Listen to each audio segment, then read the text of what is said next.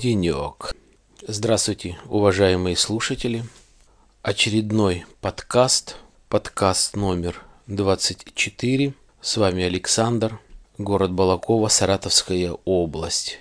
Тема подкаста вот такая. Основная часть подкаста будет посвящена свадьбе моего сына. Не так давно у меня сын женился, свадьба была в Москве, и мы с женой ездили на свадьбу. Конкретно, можно сказать, в качестве приглашенных. Всю свадьбу сын сам со своей невестой организовывали, а мы приехали, можно сказать, на все готовое. Но все-все по порядку. Я уже как-то говорил, от города Балакова, где я живу, до Москвы больше тысячи километров. Соответственно, мы поехали на поезде, сутки ехать. До этого заказали э, билет. Ехали мы туда в купе. Я всегда в дорогу закачиваю на планшетку разные фильмы и в дороге смотрим. Быстрее время проходит, ну и вообще интересно. Те фильмы, которые не успеваем дома смотреть, хорошо смотреть в дороге. И в этот раз я закачал э, фильм. Многие фильм этот видели, даже потом уже его показывали по телевизору, но я не знал об этом. Российский фильм «Географ Глобус» пропил. То есть очень интересная роль Хабенского, актера, талантливый актер, на мой взгляд, очень талантливый. Конечно, разные роли. Посмотреть его роль «Адмирал» или в новом исполнении «Ирония судьбы» или «С легким паром» и этот фильм. Три разные персонажа, но фильм интересный. Один сюжет меня навел вот на какую мысль, а именно небольшую темку для того, чтобы стоило бы рассказать. А дело вот в чем. Где-то в середине апреля была такая экспедиция, нашумевшая новость, когда э, официальный представитель президента Путина Павел Астахов возглавил одну экспедицию на полюс или на север добирались. Он, э, два профессионала, которые знают эту дорогу, и где-то четыре или пять э, подростков из детского дома. Один из них э, глухонемой. То есть, наверное, все слышали, знаете о том, что они попали под снежную лавину и не могли где-то около двух суток э, выбраться. Какая-то связь у них была. Через своего помощника Астахов передавал информацию э, о том, что происходит и произошло. Но и уже по приезду давал сам э, интервью вместе с этими подростками. Кажется, были одни парни, я не помню, ну, неважно, но все они воспитанники э, детского дома. И говорил о том, что попали в лавину, э, на улице было почти 40 градусов, у них кончалось топливо, кончались продукты, практически не оставалось вот топлива, чтобы, чтобы греться ночью.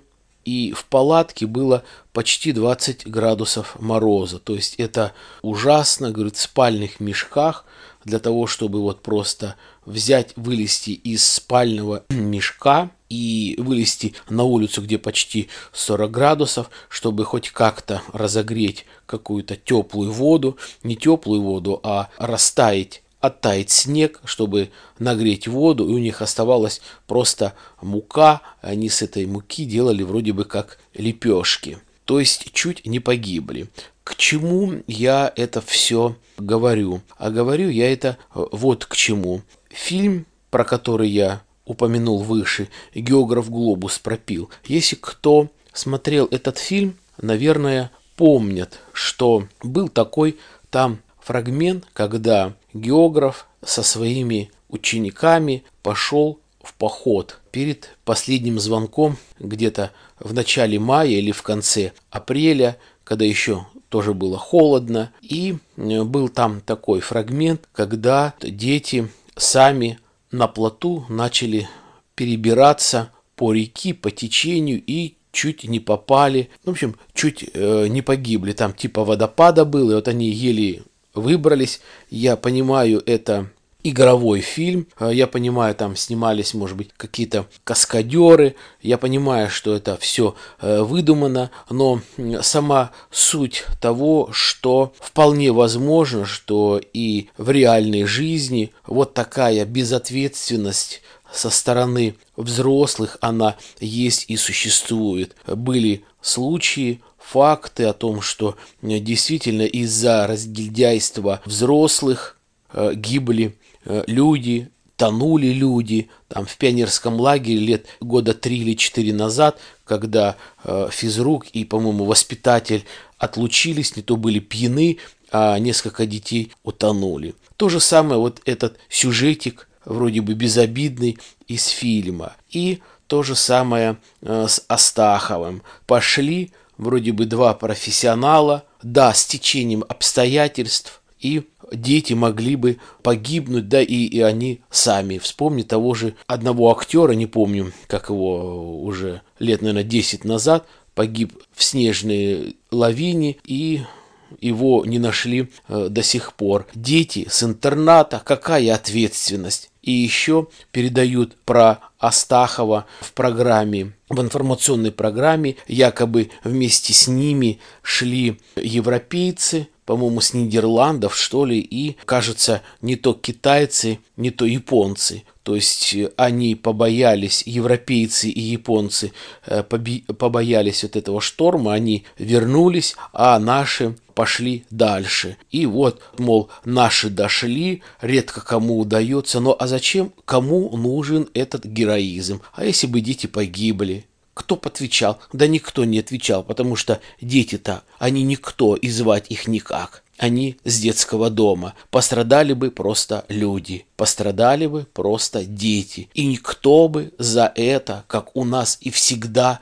в нашей долбанной стране, никто бы не понес за это наказание. Поэтому, уважаемые взрослые, уважаемые родители, когда вы идете в такое путешествие, всегда взвешивайте все и продумывайте все варианты возможные. Риск, если он ничем не обоснован, он нафиг никому не нужен. Про это потом забудут все, никому это не нужно, а тот, кто потеряет детей, будет горе, как говорится, на всю жизнь. Вот это две мысли, которые мне натолкнули, чтобы написать, как говорится, небольшой фрагмент в этом подкасте. Ну, что дальше? Посмотрели фильм, дорога прошла быстро. Я с женой приехал за два дня до свадьбы. Свадьба была в пятницу, торжественная часть была. И приехали немного пораньше, чтобы помочь, может быть, немножко там, где дети не успели что-то не сделали, что-то не купили и так далее. Буду говорить о самых, может быть, запоминающих моментах, о самых интересных. Соответственно, я не буду говорить, сколько обошлась свадьба, сколько стоит там кафе или там э, что-то другое, просто самые интересные факты. Единственное скажу, что было 20 человек или 22 человека, что очень хорошо сын решил, я повторяю, все делал самостоятельно. Родители ни со стороны невесты, ни со стороны жениха не помогали бегать, что-то спрашивать. Все делали сами, сами принимали решения. И забегая вперед, скажу, свадьба удалась, свадьба э, нормальная. Заказывали машину. Хочу сказать, девушка тоже не местная, как и мой сын тоже. Поэтому проблема была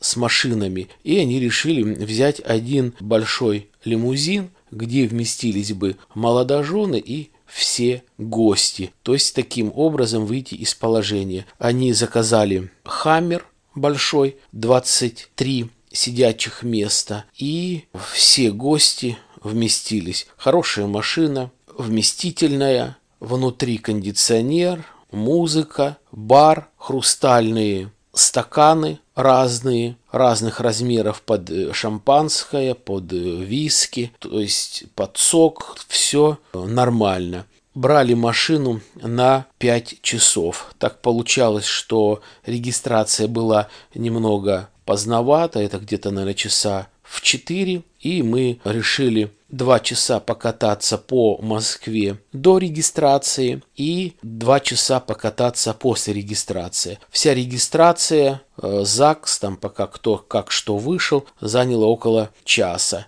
Что меня удивило в ЗАГСе. Это не принципиально, просто скажу, я был на свадьбе у знакомых здесь в Балаково, жених, невеста, родители стояли рядом во время росписи. Здесь же, в Москве, молодожены отдельно, а все родители жениха и невесты, в том числе и гости, в сторонке сидели на стульях. Просто огромный зал, красивый зал. Это Измайловский э, район, роспись прошла, что мне очень понравилось, под живую музыку. Играли четыре музыканта, один музыкант на пианино, две скрипки и контрабас. То есть свадебный вальс. И здесь же, помимо тех людей, которые снимали молодоженов, тех, э, которые мой сын пригласил, это э, видеооператор с HD камерой отдельно и фотограф отдельно. А здесь отдельно оператор снимал именно э, торжество тоже на HD камеру и стоило это 3000 рублей. Говорит, пройдите, посмотрите, как мы вас отсняли. Отсняли они на HD камеру, по почте нам выслали. Качество очень хорошее. В общем, 7 минут видео, то есть все самое основное, когда идет роспись, поздравление, свадебный вальс, то есть заняло 7 минут. Вот эти 7 минут видео вес составил 850 мегабит, в принципе, достойный вес, хорошее разрешение, HD качество, э, дома смотрел, э, стереозвук, действительно нормально. Еще что мне понравилось, и я был удивлен при регистрации. Только прошла регистрация, потом, когда молодожены вышли из ЗАГСа, вот их посыпают там лепестки цветов, зерно, монетки там на счастье и так далее. Пока прошли к машине, там, пока по 50 грамм выпили шампанского, подходит девушка, и у нее на металлическом разносе готовые магнитики, которые вот обычно цепляют к холодильнику, как магнитики, кто ездит путешествовать, городов, достопримечательностей. А здесь такой же магнитик э, в рамке в пластиковой, пожалуйста, готовый 300 рублей. Я обалдел, думаю, да как же так? Вот, вот только вышли, все, пожалуйста, готовое фото. Я спрашиваю там у людей, кто был, и говорю, может быть, видели, как же так? Кто ее запустил в ЗАГС или как? А нет, говорит, она вот здесь, говорит, стоит, вот, говорит, ее машина, она прям сфотографировала, хотите вы, не хотите, вот она сфотографировала вас, говорит, ну, в частности, кадры были разные, в вертикальном, горизонтальном положении фото, сфотографировала, э, здесь же принтер у нее, она распечатала в машине, вырезала, вставила в рамочку магнитик и вот э, продает. Ну, говорит, наверное, пользуется спросом, если она э, здесь вот тратит время, фотографирует, тратит бумагу, чернила, ну, наверное, есть. Ну, а так, говорит, ну, не купит, выбросит эту бумажку, вернее, фото, магнитик это все останется. 300 а, рублей, ну да, может быть дорого, но, по крайней мере, она сделала 5 магнитиков. Два этих магнитика мы взяли, а три магнитика просто взяли другие люди. Вот, пожалуйста, 5 магнитиков она продала. Мелочь, приятно, ну, вот я был удивлен нормально. Может быть, сейчас и в других городах это есть, но вот, по крайней мере, я первый раз стал, столкнулся с такой очень хорошей и приятной услугой. Дальше что? Погуляли по парку, было много э, фотографий, Фотографии также были и в самом начале, когда одевали жениха, когда одевали невесту, то есть э, жених одевался был, ночевал у гостиницы, мама, папа были, присутствовали, помогали одевать. Все это будет монтироваться, сказали, все будет очень хорошего качества, видео будет HD, но не скоро. Попробую после получения поделиться впечатлениями о фотографиях впечатлений о видео. Именно какое видео. То есть все это должно быть со звуком, все это должно быть качественно, как мне сказали профессионалы, которые получили довольно-таки большую сумму за фото отдельно и видео отдельно. Дальше кафе. Кафе накрыто нормально, там сейчас едой, блюдами э, не удивишь, все до мелочей продумано организаторами заведений пищевых то бишь там кафе, ресторан по-разному можно назвать. Ну, немного не понравилось тамада, а вернее, что произошло. Опять э, по договору было тамада отдельно вела бы свадьбу, а был еще музыкант, который отдельно включал музыку, который бы отдельно пел песни, составлял репертуар, либо придерживался и прислушивался того репертуара, который был заказан, ну, в частности, сыном. Но по каким-то причинам не пришел исполнитель, который должен был петь. Была тамада, тамада оставила музыку, которая не всем всегда нравилась. Иногда песни три или четыре она сама исполняла. Соответственно, мой сын ходил уже со своей женой в это кафе. Написали претензию на эту тамаду, почему так поступили. Со, ну, по банальным причинам не был составлен договор. Соответственно, администрация кафе, коли она предложила именно этих людей, отдельно тамаду, отдельно ведущего, то они как-то какую-то ответственность несут за это. Они говорили, мы, говорит, были крайне удивлены, почему по тем или иным причинам а, ведущий не музыки не мог быть на свадьбе, и он вас не оповестил, ну, говорит, он понесет, говорит, штрафные санкции, деньги мы, говорит, вам вернем, и, соответственно, там уже разберемся с этими людьми. Ну, что еще э, интересного? Тоже было задумано, какой-то человек посоветовал вот какую вещь. Я был приятно удивлен, такого я еще не видел. В самом начале торжества, я говорю о кафе, молодожены танцевали танец. Такой он как бы смешанный танец. Я не сильно э, знаток танцев, но был вальс и подмешан какой-то еще был стиль. То есть в самом начале они станцевали. Они нанимали специального хореографа. Этот хореограф э, занимался с ними где-то, наверное, дней 10, два или три раза в неделю, где-то по часу они занимались, занимались дома, и, в общем-то, танец получился очень красивый. Повторяю, это прям в самом начале, когда только гости э, сели за стол, был этот танец. И был танец уже в конце вечера, то есть некоторые выкладывают на, на пол свечки в виде сердечка, и внутри этого сердечка молодожены танцуют танец. Это, можно сказать, последний танец в этом э, вечере. Но здесь по-другому, здесь были розданы свечки такие цветные в виде церковных длинные и каждый гость держал эту свечку, а родителям были даны большие толстые свечки. Свечки были зажжены, соответственно свет потушен и вот внутри этого круга э, молодожены танцевали. Не сказать, чтобы много был я на свадьбе, но на некоторых некоторые гости не дожидали, когда будет торт но здесь ни один гость не ушел, все ждали торта, торт хороший, очень вкусный, точно так же, как и каравай. Кушали каравай, это когда встречают родители жениха свадебную церемонию перед кафе, э, разламывали каравай. Каравай был очень э, вкусный. Как сын говорит, это одна из немногих фабрик, которую держит вот эти русские традиции по приготовлению хлеба и караваев, и которые практически со всей Москвы съезжаются, чтобы именно приготовить вот эти свадебные караваи. Все было вкусно, все было замечательно. В двух словах расскажу о втором дне. Второй день – это, как правило, на природе, это, как правило, шашлыки. Кто смог, кто захотел, присутствовал на втором дне. Мы были в парке